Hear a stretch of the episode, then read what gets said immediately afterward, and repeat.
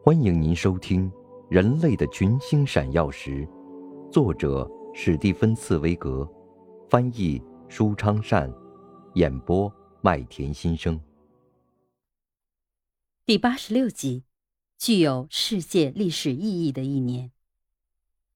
一八三七年应该说是具有世界历史意义的一年。这一年，电报第一次使以往彼此隔绝的世人。能同时获悉世上发生的事，可惜这一年在我们的教科书中很少提到。我们的教科书总以为去叙述国家之间的战争和统帅们的胜利更为重要，而不去记述人类的真正胜利，因为这样的胜利是人类共同的胜利。确实，就广泛的心理影响而言。近代史上没有哪一个日期能与电报的发明所带来的划时代的变化相比拟。自从在阿姆斯特丹、莫斯科、那不勒斯、里斯本发生的事，可能在同一分钟让巴黎知道以来，世界的面貌发生了根本的变化。只是还需要迈出最后一步，才能把世界上的其他各州也纳入到这种庞大的联系之中。从而创造出一种全人类共同的意识。诚然，自然界对这种最后的统一还要进行抗拒。这种最后的统一还面临着这样一个障碍：二十年以来，那些被大海隔离的所有国家依然处于没有电信联系的状态，因为电线杆子上的电报电线由于绝缘的磁屏而能使电流毫无阻碍地来回传送。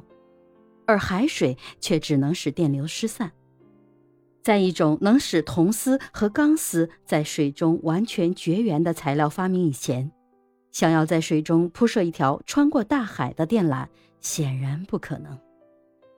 幸亏由于时代的进步，现在已经发明一种十分有效的材料。在陆地上使用电报之后没有几年，古塔胶就被发现了。这是一种能使电缆在水中得到绝缘的特殊材料，于是就使人有可能开始把欧洲大陆对岸的最重要国家——英国和欧洲大陆的电报网连接起来。一个名叫布雷特的工程师铺设了第一条海底电缆，但是一次愚蠢的意外事故导致了眼前这件就要看起来成功的事情。一个布伦的渔民以为自己找到了一条特大的海鳗，而把已经铺设好的电缆拖出水面。后来，布莱里昂就是在这里驾驶一架飞机首次飞越英吉利海峡。不过，1851年11月13日进行的第二次铺设英吉利海峡的海底电缆的试验终于获得成功，英国和欧洲联系在一起了。从而使欧洲才成为真正的欧洲。欧洲像一个人一样，用一个大脑、一个心脏，同时经历着时代发生的一切变化。毫无疑问，在短短的几年之内取得如此巨大的成果，必然会唤起那一代人的无限勇气。因为十年的时间，在人类历史上，岂不就像眨眼一样？世人进行的一切试验都获得了成功，而且像梦一般的快。只用了几年的功夫，英格兰和毗邻的爱尔兰就拥有了电报联系，丹麦与瑞典以及科西嘉和欧洲大陆也都建立起了电报联系。同时，人们已经在探索将要与埃及、印度和欧洲用电报网联系起来。但是，世界上还有另一个大洲。而且恰恰是最重要的一个州，美洲看来还始终被排斥在这种世界性的电报网之外，因为无论是大西洋还是太平洋，都如此浩瀚，要在洋面上设立中间站根本不可能，而一根电缆又怎么能横越这两大洋呢？在电的童年时代，各种因素尚未为人所知。海洋的深度尚未测出，世界人对海洋的地质结构也还只是大致的了解。在这样的深海铺设电缆，能否承受得住海水的崇山峻岭般的压力？对此还完全没有进行过试验。就算在这样的深海里铺设一条长的几乎没有尽头的电缆，在技术上是可能的。那么，又从哪里去弄到这样一艘巨船来运载一条两千海里长的由铁和铜而制成的电缆呢？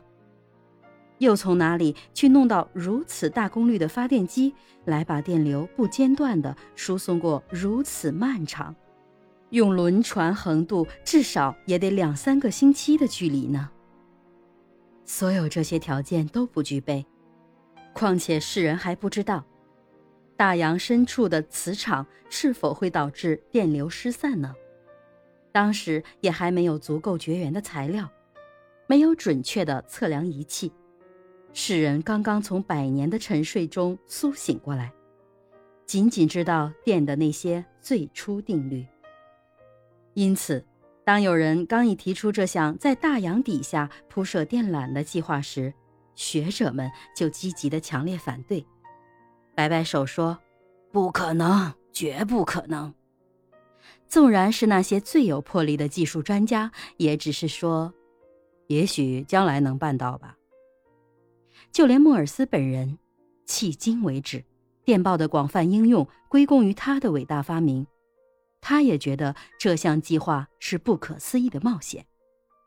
但他预言说：“如果铺设横越大西洋的电缆获得成功，那……”将是十九世纪最显赫的壮举。